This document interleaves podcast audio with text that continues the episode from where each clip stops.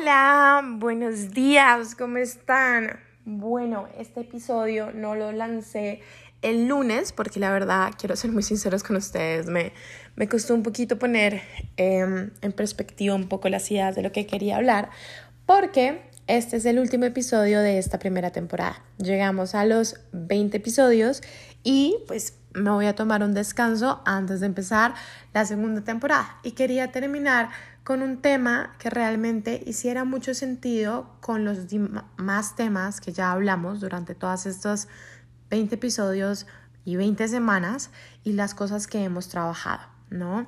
Y algo que la verdad eh, estuvo muy presente en mí este fin de semana y la verdad estos días, eh, pues principio de días de, de la semana y que dije creo que vale muchísimo la pena hablar y compartir es el tema de cómo podemos soltar el apego. ¿Y por qué creo que es un tema tan importante?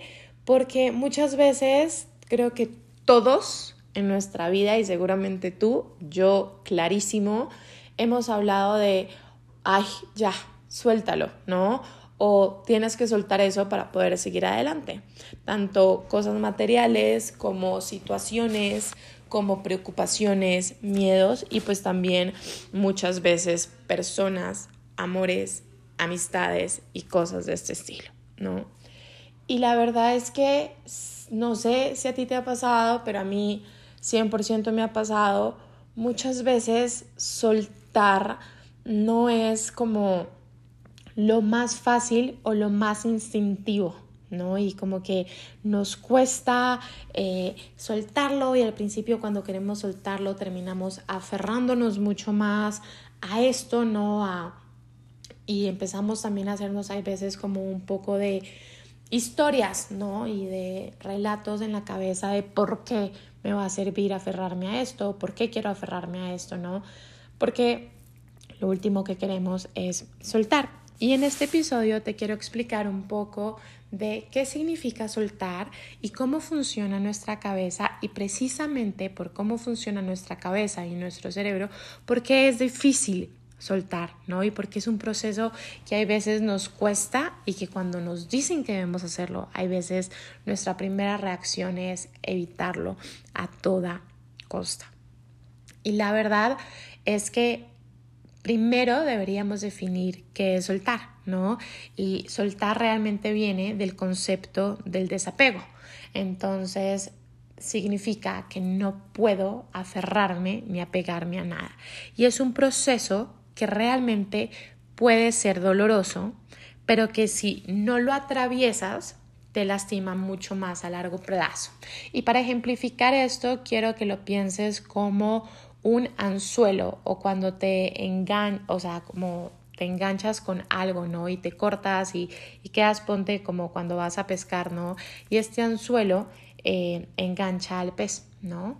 Y es que para poder soltarte de este anzuelo, pues te va a doler y, y, no va a ser tan cómodo porque vas a tener que hacer procesos que mientras te mueves y ves por dónde sales, duele, y no es cómodo y es un proceso doloroso, pero que cuando ya sacas el anzuelo de, de ti, por decirlo así, pues te genera alivio y ya puedes recuperarte y estar mucho mejor. Sin embargo, muchas veces, como este proceso de soltar y de poder quitarte el anzuelo es doloroso, preferimos evitarlo y tratamos de movernos como dentro de este espacio con la ilusión de que al movernos así, pues ya no lo voy a tener que soltar y voy a estar bien.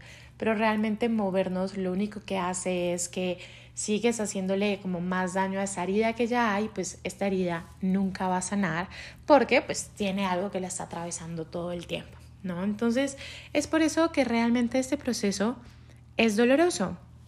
Y esto también viene un poco eh, ligado a nuestro instinto y ligado a nuestro cerebro. Y es que el desapego, de cierta manera, va en contra de la supervivencia.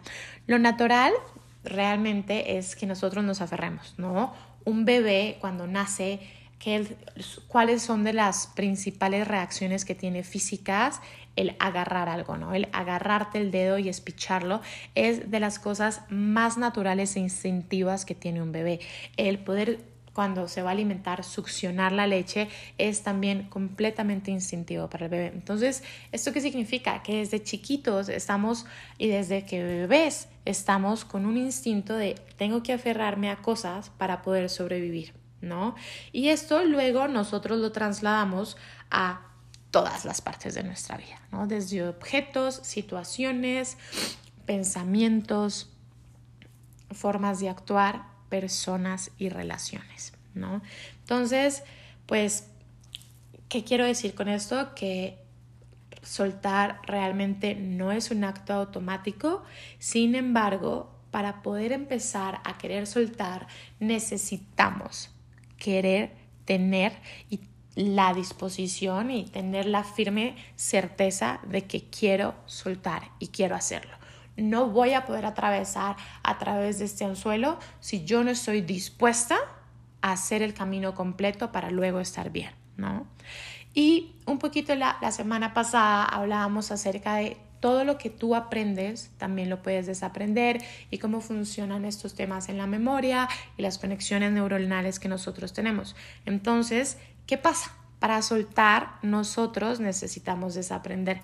Y como les dije en el capítulo pasado, aprendemos mucho más fácil de lo que desaprendemos. Sin embargo, sí se puede hacer. Entonces, lo que necesita hacer en el proceso de soltar y de generar un desapego es que nuestro cerebro necesita crear, bueno, primero, desaprender y destejer estas conexiones neuronales que antes tenía para poder crear nuevas conexiones neuronales y reaprender, ¿no? Entonces, esto es lo que inmediatamente... Eh, o lo, que no inmediatamente, esto es lo que nuestro cerebro tiene que hacer para nosotros poder soltar y desapegarnos de algo. Y pues esto la verdad es que puede generar en el proceso dolor o alivio porque nuestro cerebro también está trabajando en esto, ¿no? ¿Y qué pasa? Soltar el soltar o desapegarnos de algo también significa dejar ir el control, dejar fluir la realidad tal y como es, no como yo quisiera que fuera, como yo esperaría que fuera, sino aceptar lo que es por lo que es y entender que hay cosas que no podemos cambiar y que cuando no podemos cambiar, simplemente debemos aceptarla por lo que es y ver cómo la atravesamos, ¿no? Y eh, pues bueno, esto un poquito. Y también justo es soltar lo que nos estanca. Y cuando nosotros aprendemos a soltar esto que nos estanca, soltar esto que nos oprime, que no nos deja seguir nadando, que no nos deja seguir fluyendo, pues realmente lo que estamos haciendo también es un acto de amor propio, así esto signifique que en el proceso nosotros tengamos que atravesar un tema doloroso. Y por eso es que muchas veces dicen como ir a terapia duele. Y hay sesiones en las que puedes salir muy sensible. Y no es porque duela eh, en el sentido de que, que, la terapia quiera hacer que a ti te duela algo o porque la terapia va a doler eternamente, sino porque atravesar este proceso puede generar y mover ciertas cosas que a ti te van a doler, pero a futuro vas a poder sanar y estar muchísimo mejor, ¿no? Y bueno, ya que sabes un poquito lo que es soltar y cómo funciona nuestro cerebro y cómo eh, lo vivimos nosotros y por qué no es algo tan instintivo y por eso mismo nos cuesta tanto y nos duele tanto, yo quisiera hacer como un ejercicio donde te voy a plantear varias situaciones que muchas veces tenemos que aprender a soltar y que nos cuestan y que no somos tan conscientes de ello, ¿no? Porque muchas veces hablamos mucho de cómo tenemos que soltar personas, ¿no? soltar temas materiales eh, para poder hacer un espacio ya sea físico o no físico en nuestra vida, para tomar perspectiva, pero nos basamos mucho en esto, ¿no? En soltar o personas o temas materiales, pero en la vida y en lo que nosotros somos hay muchas cosas que también tenemos que aprender a soltar para poder realmente generar nuevos espacios. Entonces, Por ejemplo, eh, una súper importante es el apego al tiempo y justo en un capítulo hablamos de qué es el tiempo y cómo este el tiempo es relativo y muchas veces puede ser una ilusión y cada persona vive su propia realidad porque tiene un tiempo diferente, ¿no?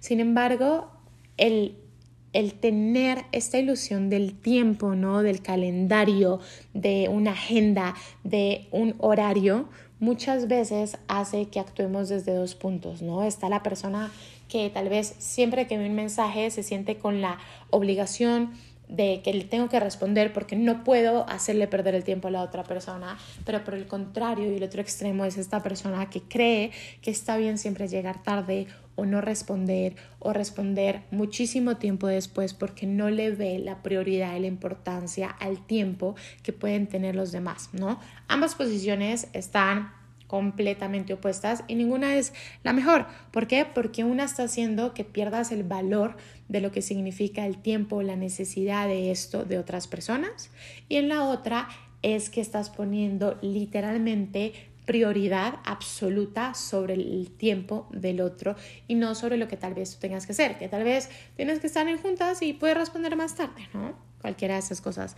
Y que soltar este apego un poco al tiempo y al calendario y a la responsabilidad del tiempo mío y del otro, también significa un poco soltar al apego a la edad, ¿no? Porque pues la edad va ligada al tiempo en, en esta realidad en la que vivimos y es soltar este, estos patrones o estas como creencias limitantes que tenemos de si yo tengo tal edad, debería tener esto o debería haber ya pasado por esto. Si tengo tal edad, debería haber vivido tal experiencia, ¿no? O si, no sé, si tengo 30, debería estar ganando tanto dinero, si tengo 35, tanto dinero, debería haberme casado o debería eh, ya estar teniendo hijos, ¿no? O debería haber eh, tenido un novio o debería haber tenido una relación de este estilo, ¿no? Tenemos muchas preconcepciones conforme a la edad y lo que se espera que tengamos que esto, pero nosotros también nos apegamos mucho a esto, ¿no? Y a lo que dicta la sociedad un poco y a lo que venimos siendo educados, pero así no queramos verlos, tenemos estos conceptos que hay veces nos afectan y por eso está los comentarios de, no sé, Forever Alone, la tía solterona, eh, te está dejando el tren, ¿no? Porque realmente creemos que el tiempo va ligado a una edad y que a esa edad sí o sí tú tendrías que haber tenido esto.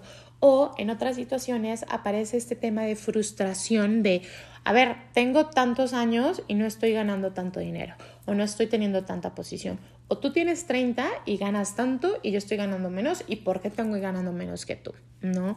Y esto pues al final del día es un apego que tenemos y a lo que nos aferramos. Y que si nosotros soltamos este apego al tiempo y a la edad, vamos a dejar de pensar en el camino del otro, en el camino que dicta la sociedad y te vas a centrar en ti, ¿no? También otra cosa que muchas veces no nos preocupamos por soltar es el apego al control, ¿no? Y, y justo lo hablamos en, en, los primeros capítulos como la ilusión del control, de por qué la necesitamos y tenemos esta, este tema de, de querer aferrarnos a cómo quiero que me vean o cómo quiero que me perciban, a cómo quiero eh, que las personas sientan que soy, a cómo actúo yo, a cómo me comparo con otras personas, ¿no? Entonces, eh, ¿a qué debo decir o qué debo hacer para yo poder controlar esa situación? ¿Qué título tengo que tener o tengo que ponerle a la situación a la que vivo, a la relación en la que vivo para yo poder controlarlo, ¿no? Y bueno, no sé, eh, sé que lo hemos hablado antes, pero esto es algo que personalmente yo vivo y como que les he contado que es una situación que hay veces a mí sí personalmente me afecta. Y justo este fin de semana eh, lo hablaba con una amiga de cómo eh, pasó algo y yo inmediatamente dije, bueno, y entonces si, si yo hablo esto y explico esto y le digo a esta persona que entonces más bien hagamos A, B, C y D y que estamos bajo este título, pues ya, todo solucionado, ¿no? Y fue como, no, lo que yo estoy queriendo en este momento hacer es controlar la situación y ponerle un título a alguien para que a mí me dé certeza o seguridad lo que significaría este título, ¿no? Y este título en cualquier sentido de la palabra, ¿no? Entonces, realmente algo que tenemos que también soltar muchas veces es el apego a querer tener siempre el control y con el control muchas veces la razón de estas cosas, ¿no? Y por otra parte, también cuando nosotros actuamos ya de forma muy inconsciente es que tenemos muchas veces apego a métodos, ¿no? Y muchas veces tenemos que soltar estos métodos. Entonces, la verdad es que los métodos muchas veces en la vida nos ayudan para crear cosas, para generar cosas o para ver cambios en nuestra vida. Pero lo que no podemos pretender es pensar que estos métodos tengan que ser eternos y que si no son eternos, yo como tal no puedo hacer algo. Entonces, si yo no tengo el método donde tengo mi ritual de cómo me levanto en la mañana para tener un buen día y si me cambian este método, inmediatamente es un mal día, estamos muy aferrados a un método, porque realmente no el hecho de que yo me levante, medite, haga ejercicio, me bañe, desayune y después empiece a trabajar, significa que va a ser un buen día. Si un día lo hago de otra forma, no pasa nada. Pero cuando nos aferramos tanto a tener estos métodos o estos programas que nadie nos puede cambiar, también estamos muy apegados algo porque creemos que esto externo que nosotros hacemos va a literalmente cambiar nuestra tranquilidad o nuestra forma de pensar interna. Entonces, algo que también tenemos que muchas veces pensar es cómo yo me voy a desapegar de un método. Y la pregunta también sería, y pregúntate, ¿tú hoy tienes algún método que si no lo haces de esa forma crees que no funciona? o te genera preocupación o te generan dudas, porque si sí lo tienes, ahí también tienes que empezar a trabajarlo, ¿no? Y esto como que también va un poco ligado a los puntos de vista. Hay veces somos supremamente tercos y supremamente obstinados con tener siempre el mismo punto de vista, ¿no? Y somos hay veces muy obstinados con las relaciones en decirle a otra persona, es que tú ayer pensabas diferente y hoy me estás diciendo otra cosa y eso no puede ser, porque si tú una vez me dices, ah, tienes que actuar de forma B, y lo que se nos olvida es que tanto como otras personas como yo, pues podemos cambiar de opinión porque al final nosotros cambiamos como personas y cuando nosotros cambiamos, también cambiamos nuestra perspectiva y cambiamos nuestra forma de ver la vida y tenemos que dejar atrás un poco este tema de absolutismo, de es todo o nada, es siempre o nunca, porque la vida la verdad es que tiene muchos grises y conforme nosotros vamos cambiando vamos a poder pensar diferente. Te pongo un ejemplo clarísimo.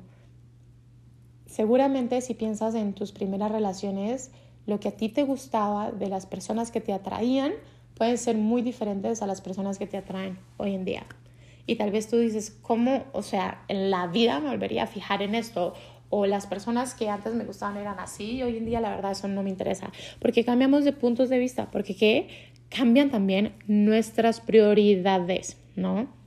Y conforme yo pensaba un poco en el tema de los puntos de vista, también pensaba, y en esta Dios, o sea, la reina de lo que, eh, de este apego y que realmente eh, tengo que empezar a trabajar muchísimo en cómo soltarlo es el constante análisis, ¿no? Como saben, yo soy psicóloga, soy coach y creo que una de las típicas, típicas frases que a uno como psicólogo muchas veces le hacen es como, ay, me estás analizando, ay, seguro me, todo lo que hago ya lo analizaste, ¿no? Y la verdad molestan un montón y yo era la típica que decía como, ay, no trabajo gratis, bla, bla, bla, bla, bla. Y como que me chocaba un poco que siempre que decía que era psicóloga era como, ay, ya me estás analizando, ya pensaste esto, me vas a psicoanalizar o cualquiera de estas cosas. Pero la verdad es que sí.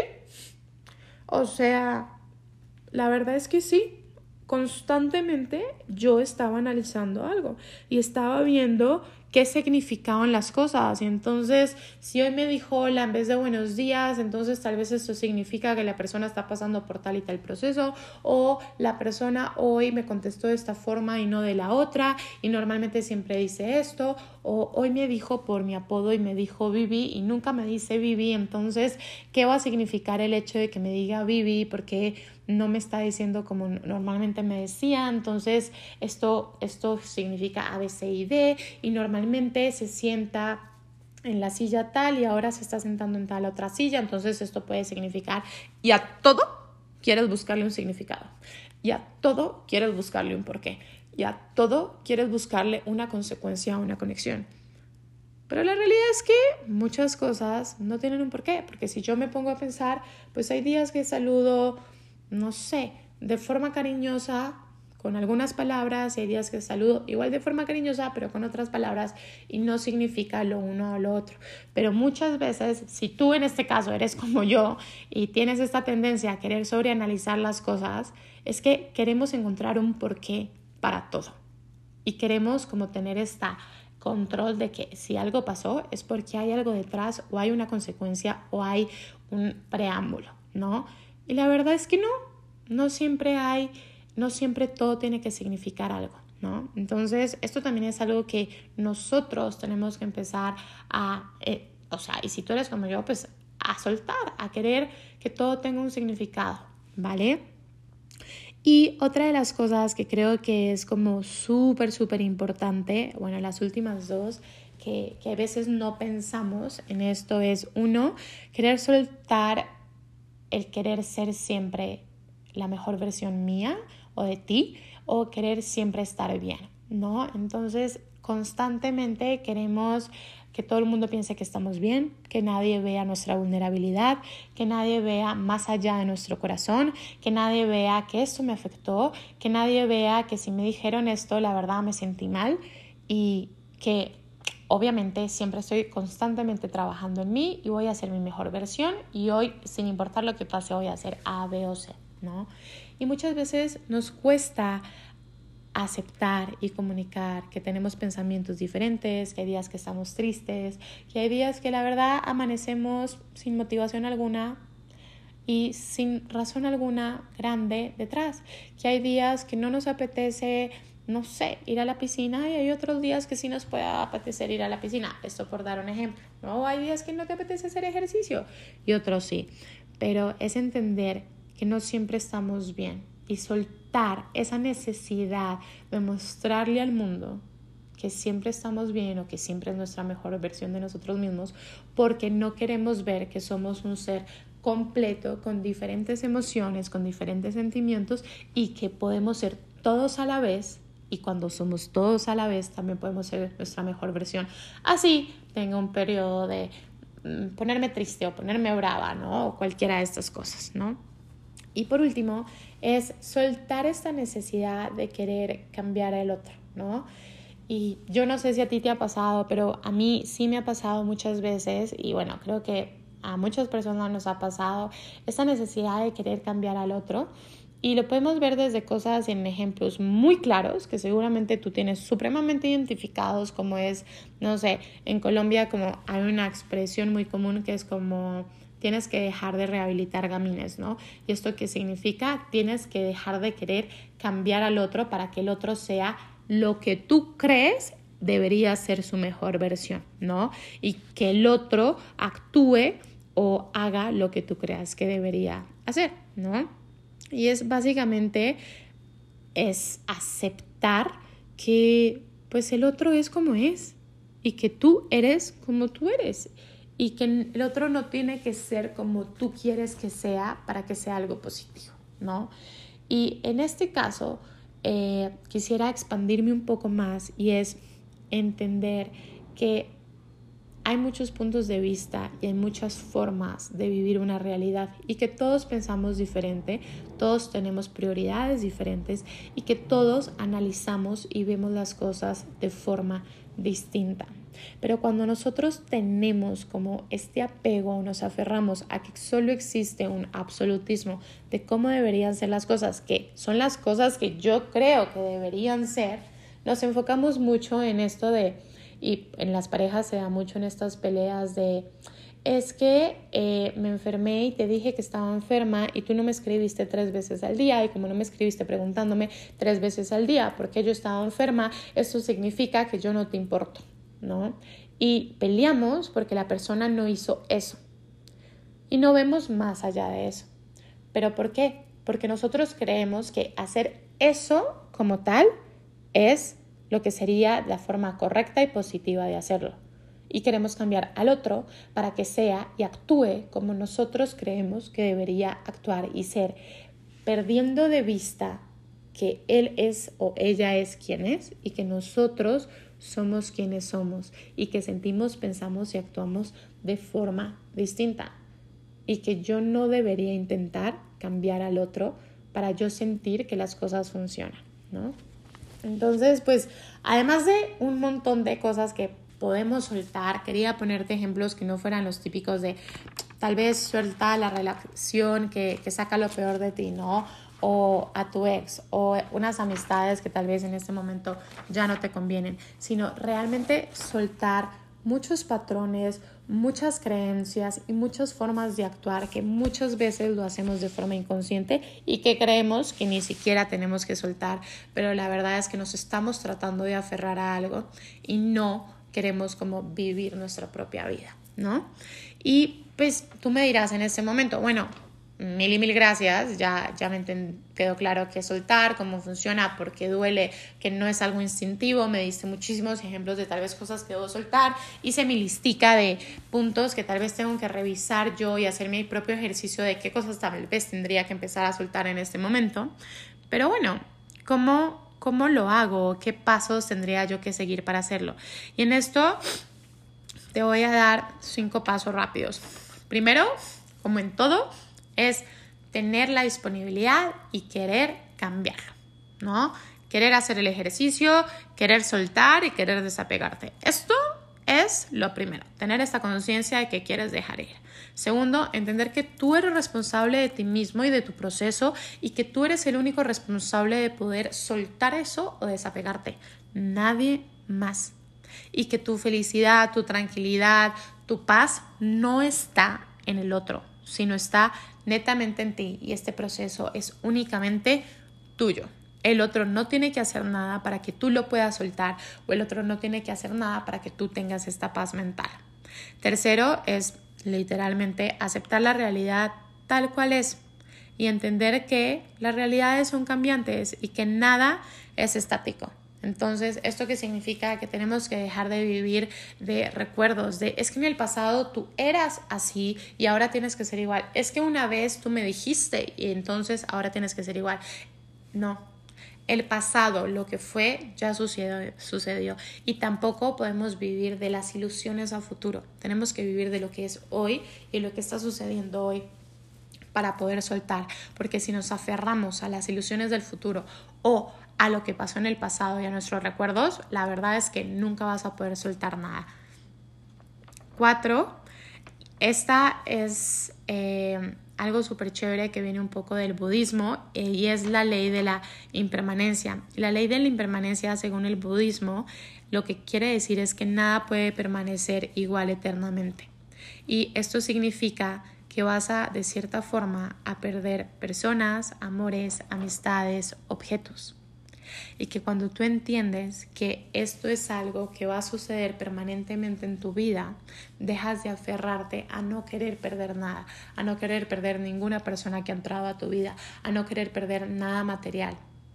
Y en esta, por ejemplo, es algo que la verdad, te soy súper sincera, es, o sea, fue algo que, que, que me tuvo en, en mucho como retros, sí, como mucha retrospección interna estos últimos dos días porque me di cuenta que esta parte de las despedidas, por ejemplo, o de querer soltar personas, a mí la verdad me cuesta. Así yo sepa que sean personas que no quiero tener en mi vida, que siento que son de cierta forma tóxicas, que no me interesan, que no me aportan, que la verdad no siento nada. Eh, por estas personas o no quiero construir nada con estas personas en ningún tema interpersonal, igual me cuesta pensar que una persona que estuvo en mi vida, ¿no? Ya sea una amistad o alguien al que yo quise, al que aprecié, o en mi caso mucho eh, personal, alguien que me enseñó y, me, y a través de esta persona yo pude mejorar y crecer como persona, pensar que ya no va a estar en mi vida, pensar que ya no va a ser parte de ella, pensar que esto que yo siento de agradecimiento por lo que aprendí y que esto que alguna vez fue ya no va a volver a ser, me duele. Y, es un proceso que, que, me toma normalmente mucho tiempo en aceptar porque no, no es tan fácil para mí concebir que, que estas personas ya no van a estar, ¿no? Entonces, sí es algo, por ejemplo, que me tuvo muy eh, reflexiva estos últimos días de entender que justo con esta ley del budismo, de la impermanencia, es que nada tiene por qué permanecer y si estas personas entraron a tu vida y se van, no pasa nada, ¿sabes? Como que las puedes dejar ir porque va a hacer espacio a que otras personas entren y que simplemente puedes tener su recuerdo y va a estar perfecto. ¿No? Entonces esto es como un ejemplo tal vez de cómo te podría pasar a ti. A mí me pasa un poco en el tema de personas, en temas materiales, la verdad, soy mucho más despegada. Eh, no sé, puedo hacer limpieza de mi closet súper comúnmente. Si veo que algo ya no lo uso, literalmente lo regalo. Como que no, no soy tan apegada a esas cosas, que tal vez puede que tú seas mucho más apegada a temas personales, eh, temas materiales porque sea como esto me lo regaló Pepito alguna vez y esto significa esto y le pones mucho sentimiento y tienes que hacer otro proceso a mí me va un poquito más con las personas pero en general es es a nivel de todo pues transversalmente a nuestras vidas, ¿no? Y por último, es aprender a poner en palabras lo que nos duele. ¿Y por qué es tan importante aprender a poner en palabras lo que nos duele? Porque según las neurociencias, cuando nosotros podemos poner en palabras esto que nos duele, esto que nos duele soltar, esto que a veces se nos complica o lo podemos hablar con otra persona, Literalmente es un proceso que para el cerebro es más sencillo destejer y desaprender. Esto que tiene que desaprender para poder volver a generar nuevas conexiones neuronales o retejer estas como hilitos en el cerebro. Y esto se va a hacer muchísimo más rápido y el proceso se acelera siempre y cuando tú seas capaz de aceptar lo que está pasando, de aceptar lo que quieres cambiar y de aceptar lo que tú estás viviendo y estás sintiendo. Mientras tú no lo aceptes, tú no lo eh, reconozcas, para el cerebro va a ser muchísimo más difícil desaprender o destejer estas conexiones neuronales. Cuando tú ya lo haces, ya le estás dando como una pista y una guía al cerebro y esto va a acelerar tu proceso al altísimo nivel. Entonces, pues algo para literalmente que el desapego y poder soltar sea mucho más rápido es poder hablarlo con alguien y poder ir a terapia o poderlo tú poner en palabras, ¿no? Y para esto te pongo eh, un ejercicio de visualización muy sencillo que la verdad eh, yo he estado haciendo mucho con diferentes meditaciones que he estado haciendo últimamente y es después obviamente de respirar profundamente y entrar como en este estado un poquito más zen, es visualizar esto que necesitas soltar, reconocerlo, darle las palabras y nombrarlo en tu mente. Y visualmente en tu cabeza puedes poner todo eso que tú quieres soltar o todas estas cosas que quieres dejar ir en una cajita. ¿no? Y a todas estas cosas que quieres soltar y quieres dejar ir, les das el nombre, les das el nombre de por qué quieres dejar ir eso, por qué emoción causaba en ti estas cosas y por qué te sentías de esta forma o cuál era este pensamiento o creencia limitante que tú tenías desde un inicio y por qué necesitas dejarla ir y la reconoces, le pones nombre, ¿no? La haces consciente y metes todo, todo, todo, todo, todo, todo, todo esto dentro de una caja y luego literalmente la sueltas y la entregas, ¿no? Eh, al universo o a alguien que tú sientas que al soltarle todo esto, esa persona, el universo, la vida, pueda transformarlo y literalmente dejarlo ir. O si te funciona mejor, visualizarlo como ponerlo todo en una pequeña canoita, no en un barquito en una botella y soltarlo al mar para que literal el mar se lo lleve y lo pueda transformar, también te va a servir a ti. Porque uno, como les expliqué antes, lo reconociste, le diste nombre, le permites a tu cerebro aprender y destejer estas conexiones neuronales para reaprender otros patrones, otras creencias y otros sentimientos que realmente a ti te sirvan y te ayuden. Espero que con este capítulo de la primera temporada eh, de Estoy Viviendo Podcast te vayas con muchas cosas que reflexionar, te vayas con muchas cosas que, que anotar, ejercicios para hacer y literalmente puedas soltar todo eso que hoy te está afectando, que hoy sabes que necesitas soltar para seguir adelante y puedas generar mayor espacio en tu vida para crear esta vida que quieres, tanto a nivel físico como no físico, en temas de relaciones, materiales, proyectos y vida. Encantada de haber estado contigo esta primera temporada contigo. Vamos por un periodo de vacaciones y volveremos con muchísimos más temas. No te pierdas todos los posts y todas las cosas que vendrán en Estoy Viviendo Podcast por Instagram. Te deseo lo mejor y hasta la próxima. Besos.